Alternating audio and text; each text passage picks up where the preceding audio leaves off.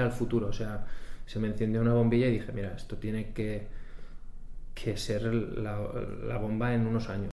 Bienvenidos al Café Positivo, el podcast donde invito gente activa e inspiradora para hablar de sus proyectos y compartir good vibes. Hoy recibo a Francesc Terns, creador de Mr. Green Barcelona, un restaurante virtual 100% vegano. Hablamos de su enfermedad, de la experiencia de estudiar fuera, del veganismo y la creación de su restaurante, y de la fuerza de las redes sociales. Espero que os guste este episodio tanto como a mí me ha gustado grabarlo. Si es el caso, no os olvidéis de suscribiros en Spotify o Apple Podcast. Disfrutarlo.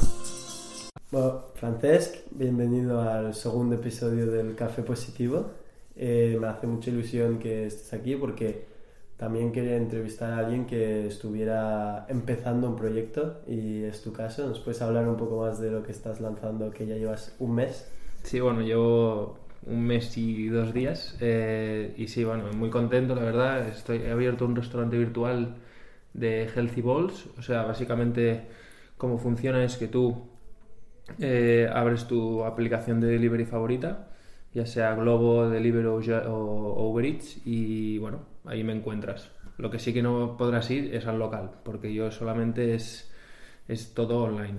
Y tiene, tiene la especialidad de también ser todo vegano y con material compostable. Sí, es una, bueno, es mi estilo de vida. Yo soy vegano y yo siempre, el propósito siempre ha sido, antes de querer abrir un restaurante, pensé que quería acercar un poco más a la gente a la comida, a comer sano y, y qué tipos de, de cosas podía hacer en relación al, negocio y estuve pensando mucho, pensé varias vías de negocio, pero la que me llamó más fue la de abrir un restaurante y, y, fui por ahí. Eh, y nada, eh, llevo un mes muy bien. ¿Y cocinas tú? Sí, he abierto yo por básicamente una cosa de gastos y, y bueno, eh, al principio un poco liado porque nunca tenía un restaurante. Me gusta mucho la cocina, cocino en casa y todo, pero es. Bueno, vas, vas aprendiendo el día a día.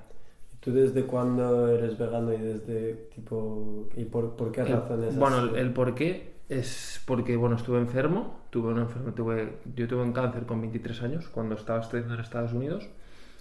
Y, y bueno, de ahí nace todo. O sea, eh, yo, yo, tuve sesiones de quimioterapia, de radioterapia, pero las primeras sesiones de quimio lo pasé muy mal, o sea, heavy. Y dije, tengo que mejorar. Yo comía normal, yo comía de todo. Y, y, autodidácticamente empecé a indagar, a pensar cómo podía mejorar eh, mi estado diario, mi estado, porque me, encontraba fatal. Y empecé a, a, leer y eso, y, y bueno, descubrí que tenía que empezar dejando la carne, el azúcar y los lácteos. Y la semana siguiente, de un control rutinario que fui a, a ver a mi doctor, le, le pregunté, es que me, me, encontró genial. No sé si me has hecho algo en la dosis que me has puesto esa semana, pero ¿me la has bajado algo? Y el tío, no, no, no he dicho nada. Y ahí yo, ya mi cabeza dijo, aquí está pasando algo. La alimentación es todo para mí. Y bueno, poco a poco, bueno, me curé, todo tal, el proceso y, y eso. pues, gracias a, gracias, a, eso, esta alimentación lo pasaste mucho mejor y viste que todo. Y, y, y, al ver que todo iba, que me, todo me ayudó tanto, el tema de la alimentación, el, el, ejercicio, el bueno, ser positivo también durante esa época me ayudó también mucho.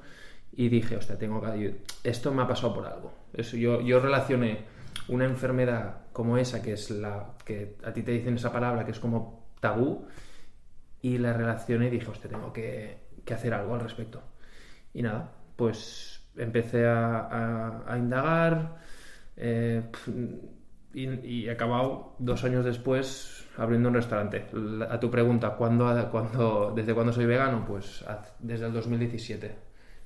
Estuve dos años como de proceso, de dejar la carne hasta dejarlo todo lo que viene de un animal, fue dos años. Dos años, dos añitos, sí, Y que has hablado que, que, estabas en Estados Unidos. ¿Qué, mm. ¿Qué, tal la experiencia de ir a estudiar fuera y de, y de, tener...?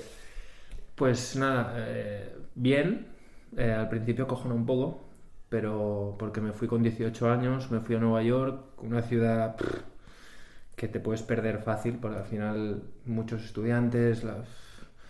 y pero la verdad es que la experiencia fue genial. Yo digo que es la mejor época de mi vida y lo será siempre porque aparte de conocer a gente de todos los lados aprendí una lengua que no conocía de nada que no sabía ni hablar inglés casi me saqué una carrera allí y maduré mucho porque al final yo me despertaba y era yo y todo lo que tenía, todo, si quería comer me lo tenía que cocinar, si tenía que lavar la ropa y al final con 18 años hacer esto evolucionas de una manera hostia, que, que, si estás en casa viviendo no, no, no, no te ayuda. Sí, yo estoy en medio de esta época y puedo decir que es un cambio importante. Es, un cambio, bueno, muy heavy. Y, y, esto para mí, al final también estar en Estados Unidos también te ayuda a, a coger este gusanillo de emprender que sé que tú también lo tienes un pelín, y, y fue por eso. ¿Sí crees que en Estados Unidos es ahí donde te ha nacido este...? Sí, porque aquí en España al final hay mucho... Tú sales de la carrera ya a buscar, usted, a ver dónde me contratan, a ver tal, y allí no, usted, la, mayoría de gente o al principio intenta ya buscar vías de, de, ganar dinero y, cuando acaban la carrera ya es a ver qué monto. El a ver qué monto aquí es muy... no es común. Y yo le digo a mis amigos, no, voy a abrir un restaurante o tal, y dice, usted está seguro? O sea, te vas a perder las fiestas de los viernes, sábados, sábados. Y yo, ¿y qué? Sí, lo importante es hacer algo que, te llena y, yo, por yo he encontrado mi pasión sin quererlo, pero, pero yo eh, encontrar una cosa que te, que, que te, que te gusta, poder trabajar de algo que no te cuesta ir, por ejemplo, yo estoy trabajando mucho más que una persona normal de 8 a 9, de 8 a 5, perdón, pero es que no me cuesta ir a trabajar. Yo digo que no trabajo, o sea, es una pasión. Y encontrar esto, yo creo que todo el mundo lo tendría que intentar encontrar y tengo la fortuna de que con 27 años lo he encontrado. Después que vaya bien o mal, ya es... ya, ya. Y también, para mí también en Estados Unidos, de lo escuchado, de todo esto, te da también ese, te, te, hace perder un poco el miedo al riesgo porque tu modelo es completamente nuevo y es bastante revolucionario, entre comillas, de tener restaurantes sin mesas. Hmm. Y ahí es donde, ¿cómo ves este modelo en el futuro y qué, futuro le ves? Bueno, al final... Eh, yo digo que es como la restauración 2.0, o sea, nosotros eh, en los últimos años hemos crecido con el, bueno, al final los millennials vamos con el móvil en la mano eh, pero eh, hacemos de todo menos pedir comida. O sea, y la, la, comida que pides te tarda bastante rato. Ya han salido estas, estas aplicaciones como Globo, Deliveroo, Uber, Just Eat eh, y puedo seguir. pero pides y, la comida va a un, a un restaurante normal, donde el, donde el, order, el, pedido entra en la cola como si te lo comieras en el momento o como si te lo trajeran a casa. ¿Qué pasa? Pues yo vi este modelo, el, se llama Cloud Kitchen o Dark Kitchen o Cocinas Fantasma, que es básicamente tú te focalizas en la comida eh, a domicilio o delivery. Eh, ¿qué, beneficios hay? Pues básicamente que a mí me llega un pedido y no, estoy, no, tengo pedidos de, gente que me entra directamente al, al, establecimiento porque tú no puedes entrar. Eh, y, al final es que estás, estás ayudando a que la gente coma más rápido. O sea, no puede ser que la comida te llegue fría. Este aspecto yo, como estoy diseñado solamente para que te llegue, para, para, para la comida a domicilio, la comida te tiene que llegar perfecta, porque la experiencia tiene que ser perfecta, si no tú no repites. Y es una, una cosa que tengo muy clara, que la persona que pide una vez tiene que repetir. Y por eso yo intento hacer el healthy ball este, el que tú te pidas, lo intento hacer lo mejor posible para que tú repitas. Y además que este modelo es un poco, sigue con, con las tendencias de hoy que es demasiado más fácil lanzarse porque tú hace 10 años si quieres lanzar un restaurante normal te hubiera costado muchísimo más con 27 años y hubieras tomado más riesgos. Ahora tú tienes, me enseñaste unas fotos de una, una cocina muy, muy pequeñita y donde estás tú, pero también hay otra gente y hay modelos para poder lanzar y ver si hay demanda y todo esto. ¿Cómo ve, qué tal sí, bueno, al final, al final yo, yo quería abrir un restaurante, vi el modelo este de, de comida a domicilio y dije que era el vi que era el futuro, o sea, se me encendió una bombilla y dije, mira, esto tiene que que ser la, bomba en unos años. Ahora mismo es pequeñito, pero al final yo como he ideado mi, mis inicios ha sido yo estoy en un espacio de como de coworking pero se llama como un co-kitchen y tú allí puedes pues puedes cocinar y alquilas por horas una parte de la cocina qué pasa ahí pues que con, con, con, el yo no necesito primero alquilar un espacio para mí solo que es que acarrea ya eh, maquinaria gastos en, en, licencias y todo todo esto me lo dan ellos y yo solo pago un, un, alquiler y, voy por horas o sea si esa es y al final tiene muchas ventajas porque al final conoces a mucha gente del sector eh, y ellos también te ayudan, los de la cocina propia, los, los, dueños de la cocina, es que estoy en Cuxio, un saludo a ellos, que que estoy muy contento ahí.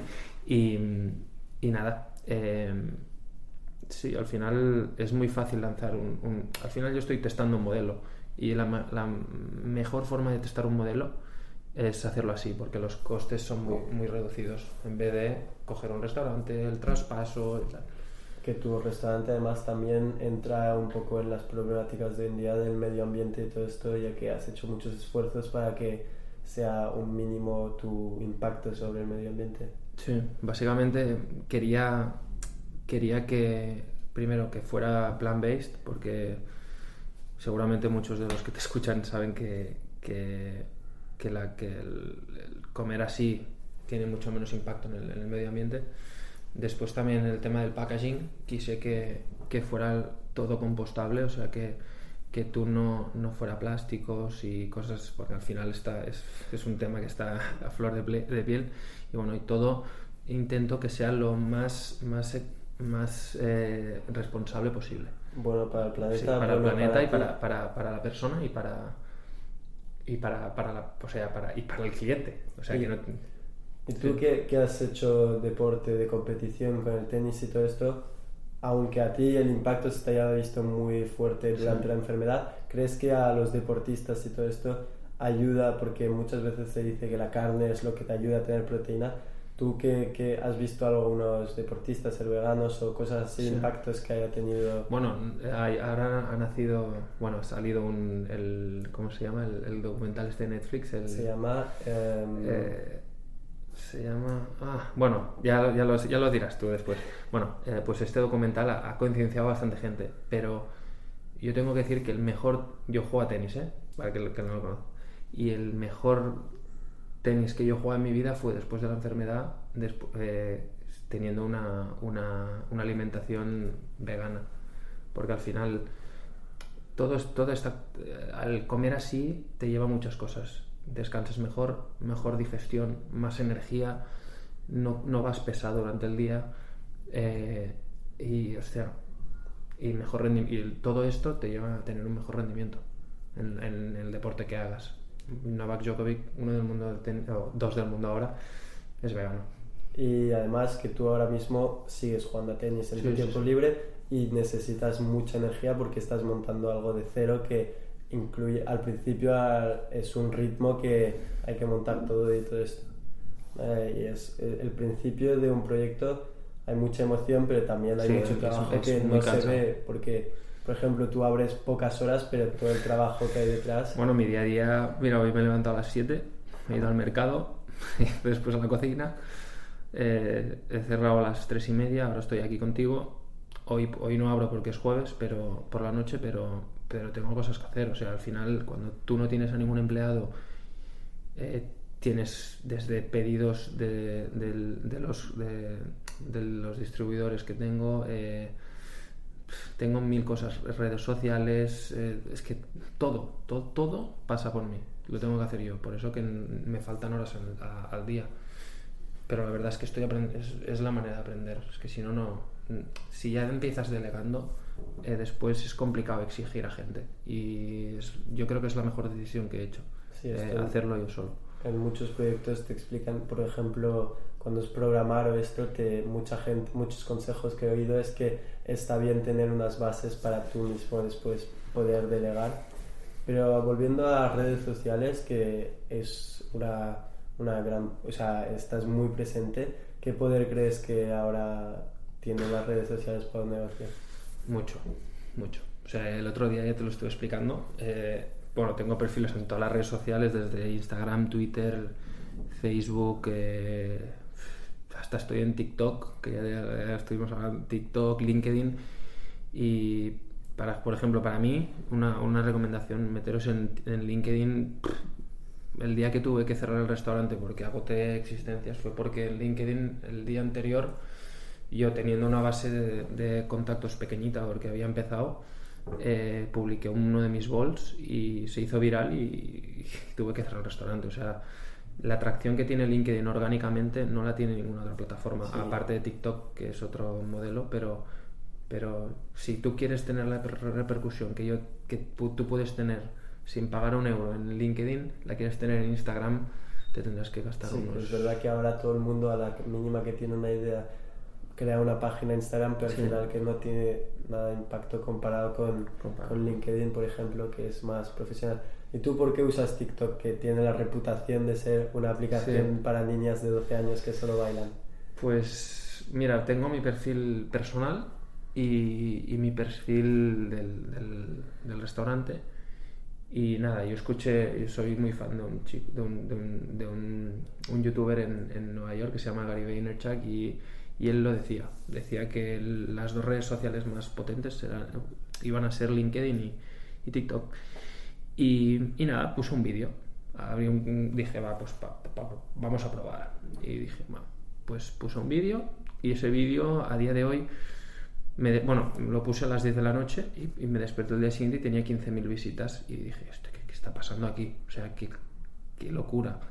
Y a día de hoy ha llegado a 400.000 visitas. Un vídeo de un tenista tirándose a una piscina. O sea, nada, eh, totalmente random el vídeo.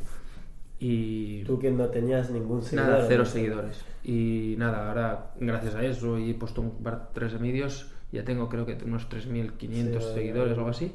Y, y ahora también tengo el perfil de- del restaurante, donde creo que es un ámbito donde es, es muy nuevo, o sea, hay muy poco, no hay ni un restaurante creo que tenga un, un perfil en TikTok, pero, pero creo que es importante empezar, no volverte loco poniendo vídeos cada día, porque al final tampoco...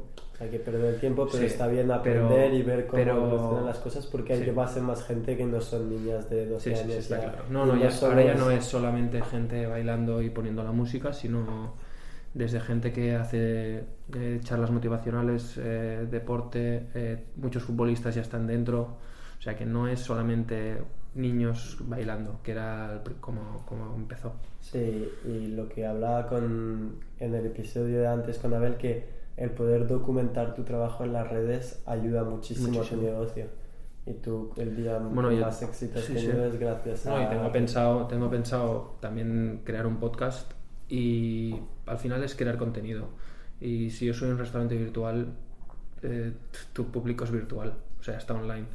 Y, y también quiero, estoy pensando eh, abrir un canal de YouTube donde explicar cómo se abre un restaurante desde cero. Eh, al final, crear contenido diferente yo creo que puede, puede hacer que, que gente de otros, de, de otros sitios o que, que sí pueda interesar. O sea, al final es crear contenido diferente y es lo que estoy buscando y pensando y vol- volviéndome loco en, en, en intentar, Sí, intentar que- conseguir. Y que hoy en día con el Alexa o el Google Home que está creciendo de más en más, Mm. al final es tener el máximo, tener marca personal y tener que tu restaurante lo conozcan bien como Mr. Green, que te has currado mucho el logo y todo esto. Bueno, mi objetivo es que, que tú veas el logo y digas, hostia, este es Mr. Green y no, y no salga el nombre. Este es mi objetivo a largo plazo, pero veremos. Sí, y en vez de decir quiero pedirme algo healthy en Globo, decirte que te Sí. vas a pedir un Mr. Green. Sí, este es el objetivo final, pero bueno. Pero para eso es un trabajo de día a día en la No, es día a día todo. Piensa que seguro que ahora tengo alguna notificación en LinkedIn. Si lo miro, mira, lo voy a mirar. Vamos a mirar. Mira, mira Uriol se... Ay, no voy a decir el nombre.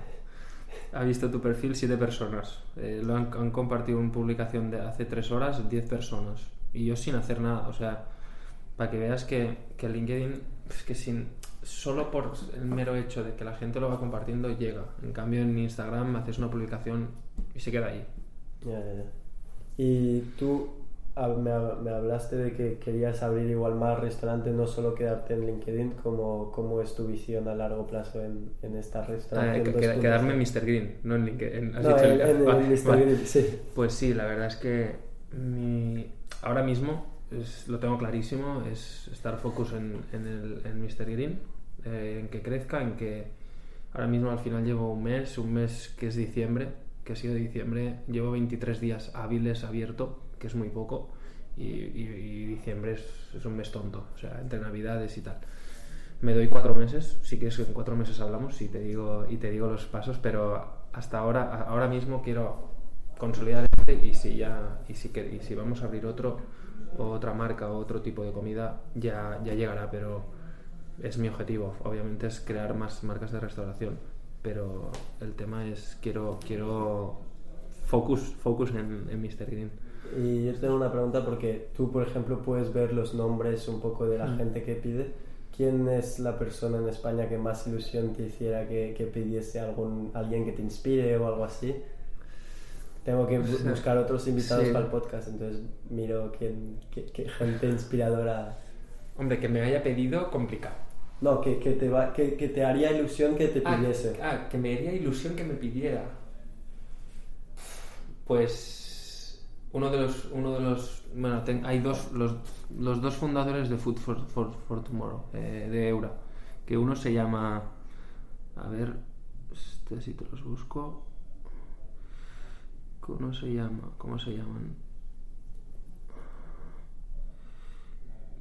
Bernat Ananos y, mira, Bernat Ananos, va, te digo este. Pues este, si escuchas algún día, Eh, eh, sabes bueno, que eres cre- ha invitado en el podcast. y ha que- creado, ha creado un, un concepto que para mí es increíble, que es el pollo vegetal, que está arrasando y, y es uno de mis ingredientes estrella. Por lo tanto, gracias a él, eh, va. Así que ya sabes que, Eh, ya sabes que- y que estás invitado en el café positivo cuando quieras. Y una última pregunta Sí, para acabar. ¿Qué le dirías al francés de 18 años? ¡Fua! ¿Qué diría? Ya que tengo 18 años, intento pillar sí. consejos de la gente activa y... Pues que no tengas miedo a preguntar. Que. Y hostia. que no Esta primero, que no tengas miedo a preguntar. Y que, y que pruebes. O sea, prueba muchas cosas. O sea, no te, no te encapriches en una. Porque, porque al final, probando, encontrarás, encontrarás lo que te guste, verdad. Y. y y hostia, es- yo creo que es el objetivo. El objetivo de cada persona tiene que ser no tener que levantarse para ir a trabajar, sino levantarse porque quiere ir a trabajar. Que esto es, es- aquí es donde está la diferencia. Y ya está. Yo, Con esas bonitas palabras acabamos el segundo episodio del Café Positivo. pues muchas gracias.